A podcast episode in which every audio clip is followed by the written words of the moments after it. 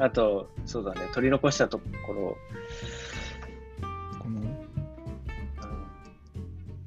あこの辺あれかな。ー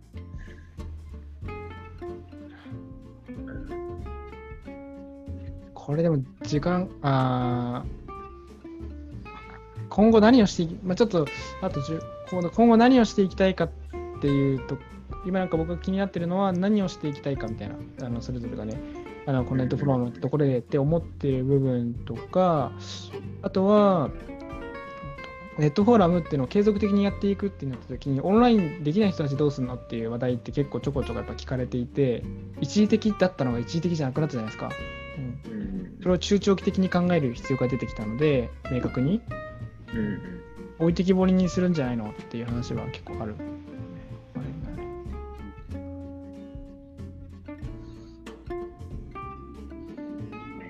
あなるほど。どういうふうにしていきたいかっていうとか。例えば、まあ、会議だったらうん今後はそのオンラインもオフラインも一緒にやれると思うんですよ。うんうん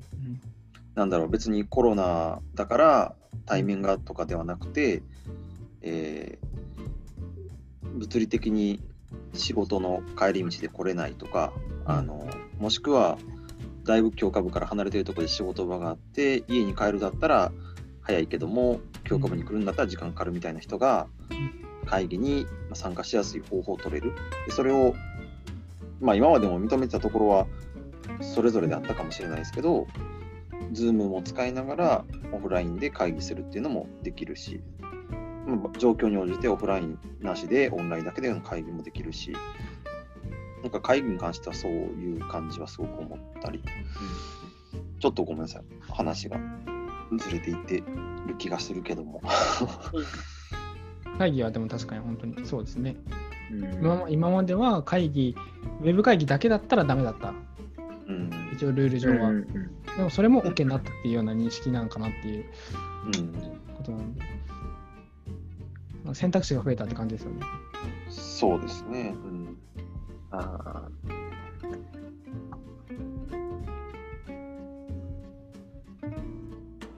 この辺はセットなのかな？その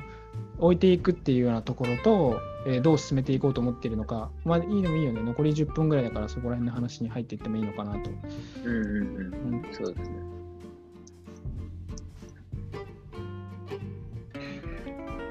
まあ、今回のだと Facebook でしかできない。Facebook に入ってないとできないっていううん。感じですよね研修版は。うん。これは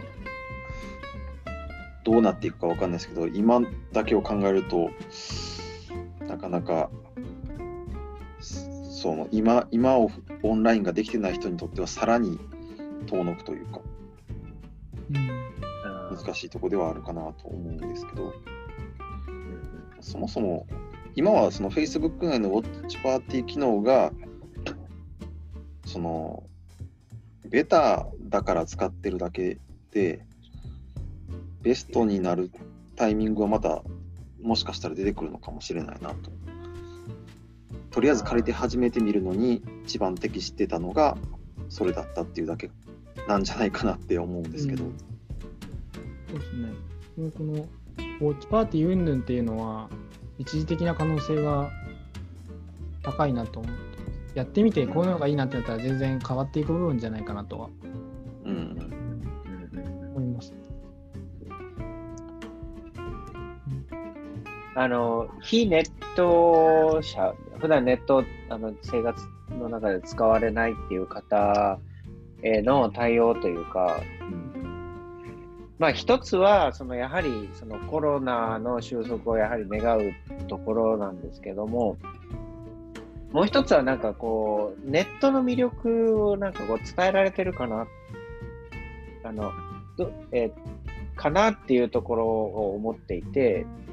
なんか会社で、まあ、こういうワークショップみたいなのをやってた時に、うん本当に貧しいっていうのは選択肢がないことだよねっていう話をしたことがあって、そういう生き方しかできないとしたらお金を持ってたとしてもなんか例えば物を常に買わなきゃいけないえー状況にある人だとしたら、それは例えば給料が人の何十倍もあったとしても、えーやっぱりその人の心は貧しいと言わざるを得ない。で、あのさっき選択肢が増えるっていうふうに言ってたけど、なんかこう、ネットはいけない。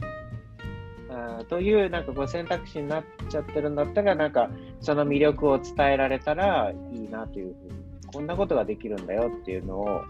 えーオンラインあ、オフラインからオンラインの環境をなんかこう伝えられる、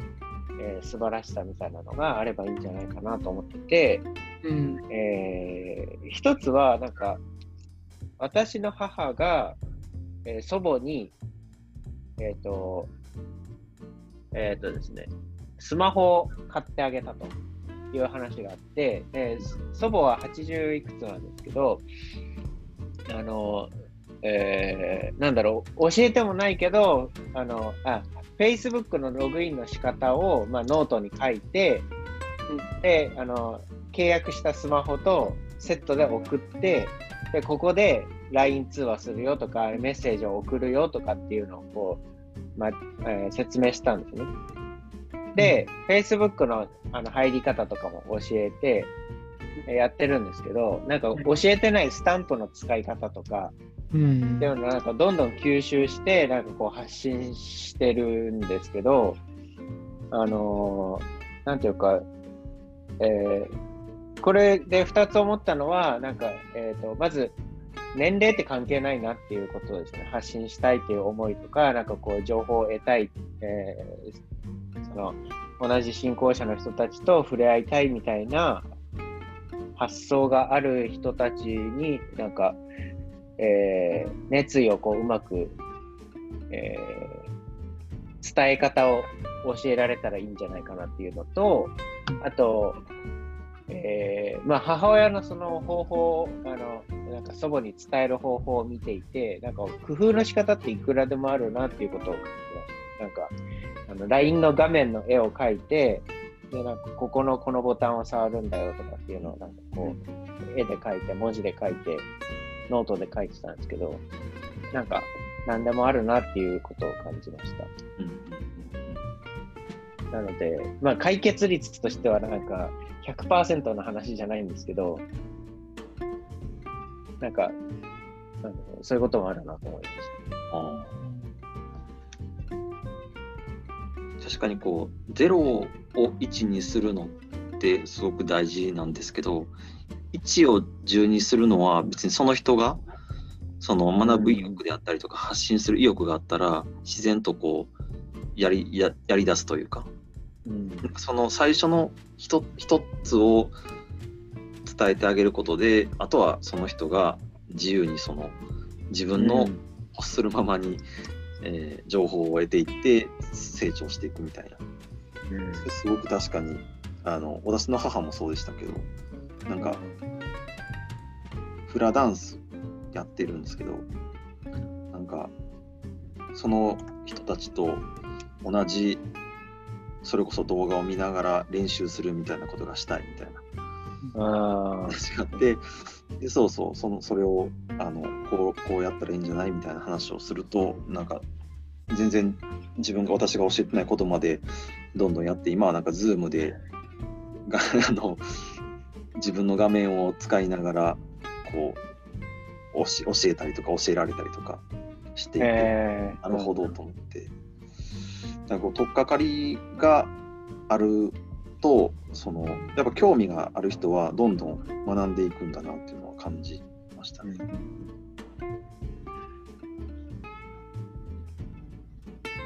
そうですね。なるほどね。これ、これどうなるどうしようかな。えっと、時間長くなるんだけど、えこのそうですね。ネット置いてきぼりにしてしまうってことに関して、非常に、こうそういう意見って、特にその僕の周りで聞くことが最近多いんですけど、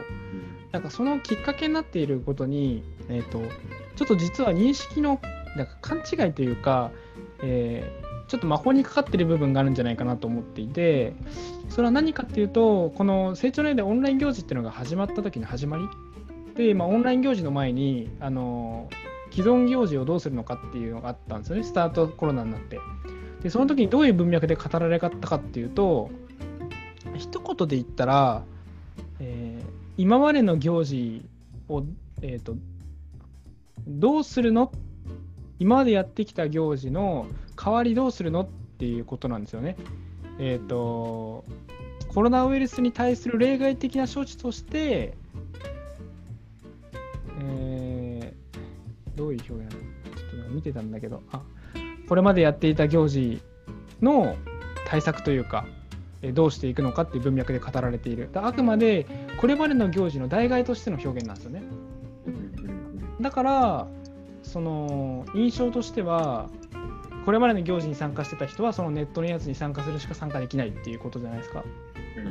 その時点で語られている文脈っていうのは。ただ今回の通達っていうのはあの実はもう論点が変わっていると思うんですよね。代替としてのものではなくオンラインならではのもの。だからオフラインをオンラインにしようっていう流れではなくてオフラインにオンラインを追加していこうっていう流れ。なんだけどあのいいこうややってる人からすればそう当たり前のことなのかもしれないけど普通に見てるとやっぱ代替としてのオンラインっていう印象ってなかなかこう外れないだから絶対参加しなきゃいけないんじゃないかって思うしそれそれを分かりやすくしてるのはこう企画されるイベントのほとんどがいかにすでにあるオフラインの行事をオンラインにしていくかっていう視点にななってるじゃないですかほとんどの行事が。ってことはやっぱりその根底にあるのはあの今は会えないからオフラインをオンラインでやらないといけないよねっていうことになっている。だから中長期的にって言われるとこれ成長年はオオンライン化していくのかみたいなことになっていくと思うんですよねだこれ大前提としてなんかそういう認識がどうやらあるみたいでででまあ普通に順に追っていくとそうなんですよ あ、なるほどね。そうなっちゃうと思うんですよ。でも、そうではなくて追加だよっていうのが前提で、で、そういうふうに考えたら、あのなんで追加するのかっていうと、実はずっとオフオフラオンライン組を置いてきぼりにしてきたんじゃないかっていう視点がある。うん。それは今までオフラインで開催するためには距離ですよね。教科部に行かないと道場に行かないと。で時間はみんなと時間を合わせないと。で内容も自分がやりたいことではなくてやると決められてること、まあ、それは時間限られて場所も限られてタイミングも限られてるから日曜日に複数行事を開催することはできないから限られるじゃないですか。っていうふうに結構気づかないところに制限があってでどうしても開催者の都合になっていく。だだから自分がこういう大学生向けのイベントに参加したいと思っても教区にそのタイミングで大学生でイベントがやってなければ参加できない。よね。だから同じ地域の人で足並みを揃える必要があった。だから参加者の都合みたいには答えきれないからヤングさんがなかなか参加できないみたいなことがなっていたで事実ヤングさん仕事が仕事もある子育てもあるで旦那さんとのコミュニケーションもある。その中でオンラインでオフラインで参加するのはできないっていう声ってたくさんあった。で仕事も多様化してあのへ土日休みの人ばっかりじゃないってなった時にイベントがないんですよね休みの時にだからそういう人たちってどういうふうに言われてきたかっていうと仕方ないよねって言われてきたんですよ、けまあ、け結果として行動としてどうにかしようとはしてきたけどあの彼彼女らにできたことって仕方ないよねっていうことでしかなかったんじゃないかなと、まあ、それは教区によります多分いろんなことやったところもあると思うんですけどあの通常のオフラインに土日休みで参加できる人と比べるとはるかにチャンスは少なかったんだと思うんですよね。確かに。でもその時にみんな言ったかってことですね。置いてきぼりにするのかって。それは言ってないんですよ。うん、だから実は前からその置いてきぼりの関係っていうのはあったんじゃないかなって。それが今一瞬一瞬逆転してる。でも一瞬ですよ。でもこれをまたオフラインだけに戻っちゃったらまたオンラインでしか参加できなかった人たちっていうのはまた置いてきぼりになっちゃうんじゃないかなっていうなんかそこにえ一つあの気づくの大事だなと思っていてだ実際にあのオオンラインになった時にオフラインになオフラインの人たちが参加できないんじゃないかってこう心配してた人たちがまずやってみようよってことでやった後に何を言うかっていうとあこんなにオンラインだったら参加できる人たちがいたんだってことなんですよね。うんうん。こんなにつながあ本当は来たいのに来るチャンスがなかった人たちがいたんだっていう声をめっちゃ聞くんですよ。だから40人とか50人とかあの対面だと 40人集めるって結構大変じゃないですか。でも40人とかが喜んで参加してくる。対して推進もしなくてやるよってだけで集まってくるっていうのは実は需要があったってことなんですよね。その需要を見ないで自分たちができるところだけにしてたっていうのがやっぱあるなっていうことをすごい今反省したんですけどだからなんか結局そのオンオフラインがいいのかオンラインがいいのかってことはないんですよね。オフラインもオンラインもいいのでそのこうどちらもやったらいいっていう思ってますしあのやっぱ善悪対立から抜けるというかその0か100かから抜けることだと思うんですよね。なんか0と100だけじゃなくて50があってもいいし83があってもいいっていう、うん、ことで言った時に、うん表現方法が広がっていくいろんなパターンが取れるっていうことは実は今回のオンライン化っていうのは今まで置いてきぼりにずっと置いてきぼりにしてた人たちにやっと光が当たったタイミングなんだと。うん。だから決してオフラインの人たちを置いてきぼりにするんじゃなくてオンラインでじゃないとダメだった人たちに手を差し伸べれたっていう風に捉えることが多分非常に大事だと思って、まあこれあの話した後この4倍ぐらいのボリュームでしてくれるんですけど、まあ、ギュッとすると あの本当にそういう、うん、ことな要はまさに本当に開かれあの新しい文明を築こうに書かれていた開かれた成長の絵っていうまた違う側面での、うん、開かれた成長の絵になりつつあるんじゃないかなっていうことをその大いに見てもらいたくて、まあ、だからオンラインができる人はやっぱ挑戦したらいいと思うんですよね。うんうんそしたら見えるものっていうのは多分あると思います。だから、あの置いてきぼりにならないと思いますね。うん、むしろこれ、ちゃんとオンラインやっておかないと、例えば何か被災しましたって言った時には、もう全部参加できないってなったら、もうその人はあのネットな、んだろうな、えーもう置いてきぼりになるわけじゃないですか。だこれから社会がどう変わっていくかわからない中で、オンラインができるようになっておかないと、あの置いてきぼりになっちゃう人が増えていくと思うんですよね、どんどん。あの足だって足腰が悪くて家から出られないっていう人もいるわけですよね、あのご高齢の方で。その人たちにはオンラインがないと、今置いてきぼりになってるんですよ、今現時点で。うん、っていうことに向けたら、若者のためじゃないんですよね。若いとか年齢が高いではなくて、それを欲しがっている人がいるんですよね。だから若いでも若くないでも何でもなくて、そういう人がいるから、ちゃんと成長内開かれていかないといけないんじゃないか。うんうんなんかやっぱそういう視点で、まあ、ちょっとこれにしよう。はい。はい。いやーなんか、うんいや、いいいいあれだ。このですね。素晴らしい。うん確かに若さとかじゃないですよね。年齢とかじゃないですよね。うん。それはすごく思います。そのな、んか、あの、若あのうん。あ、どうぞどうぞ。最後のボリュームがなんか多すぎて、あの今、なんか、あの一応初期取ってるんですけど、なんか、もう一回聞き直したいなってすでに思いました。あのそそれだけすごいあの重要なことを言っているというか、なんかちゃんと自分の言葉にあの落とし込めるぐらいあのインプットしたい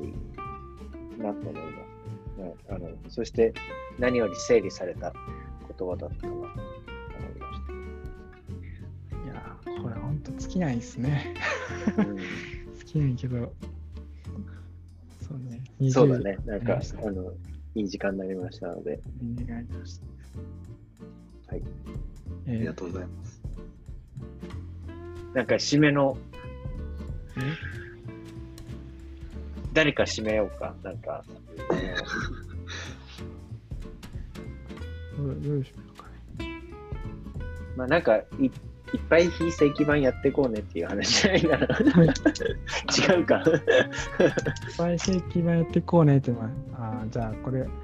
ほっこり話。ああ、それこで気になってた、主人公がくれた。ほっこり話があって、あ、これを聞くできないな。あれちょっと最後にはいいかもしれない。なんか、ちょっとほっこりして、うんあ、いかんいかんいかん。これ85歳の方の話で、あのその人は何してるかっていうと、まあ、オンライン、オンラインあのネットフォーラムとかって話じゃないんですけど、今スマホで毎日、毎日なのか寝る前に、えー音声入力でラブレターを書いてるんですよね。うん85歳の方が。85歳の方が。それはこうなんでかっていうとうーんこう最初はスマホをね教えてあげたんですよねそのトモシントさんの仲間がね。うんでいろいろこう触ったりとか LINE したりとかやるじゃないですか。でもやっぱり他のいろいろいろんな人のところでやると迷惑かけちゃうから周りにその電話しちゃったりとかそういうふうに心配されてたんであの一人グループっていうのが作れるんですよね LINE で。一人だけ自分だけのグループ。はいはいはい。うんでそのグループの名前にご主人の名前を付けてあげたんですよ。ご主人亡くなられてるんですよね。ううんんでそこだったら、まあ、自分一人なんでどんだけでも練習できるしなんか音声入力とかどどうしたらどうなるんだみたいなことが試せる。うんだからその方はあのまず音声入力で、まあ、手でた押すの大変なんであのうちのおばあちゃんも音声入力ですけどだからこう声を出してあのおい音声で入力するんですよ。うん。で何十回も何十回も毎日のように「お父さん」って天国でお元気ですかとか「お父さん大好き」とかあのコロナでみんながねあの体操とかそういうあのいつもやってることがお休みの間にもずっとそれをやってたと。うん。で、まあ、コロナがちょっと落ち着いてですかね。会った時にはもうその人はもうボベテラン級の使い手になっていたっていう。うん娘さんもあまり上達しすぎてびっくりしてたっていうことででその方は今でもこうお父さん残してくれた花が咲いてたよって写真を送ったりとか、うん、でもこの人はもともとガラケーからスマホに変えたいけどなって言って数ヶ月前には迷ってた方なんですよね。でもそれぐらいの方があのなんかある意味すごい幸せになってるわけですよね。この触れたってことによってご主人に毎日ラブレターを送るっていうその幸せ、うん、うんだ必要としてたんじゃないかなって思うんですよね。うん、うんだからやっぱ教えっていうのはやっぱ必要な人に必要な時に届けるっていうなんかその精神を思い出してこのインターネットっていうのも捉えていきたいなっていうことをなんかほっこり感じたエピソードだったんですよね。うん、実際そういうことがあったんですか？あったですね。これはあの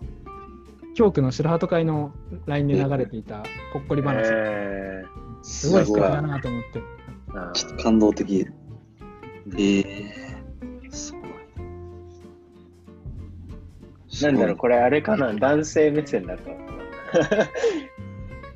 なんか、うがってる。いや、でもいい、いいお話ですね。なんか、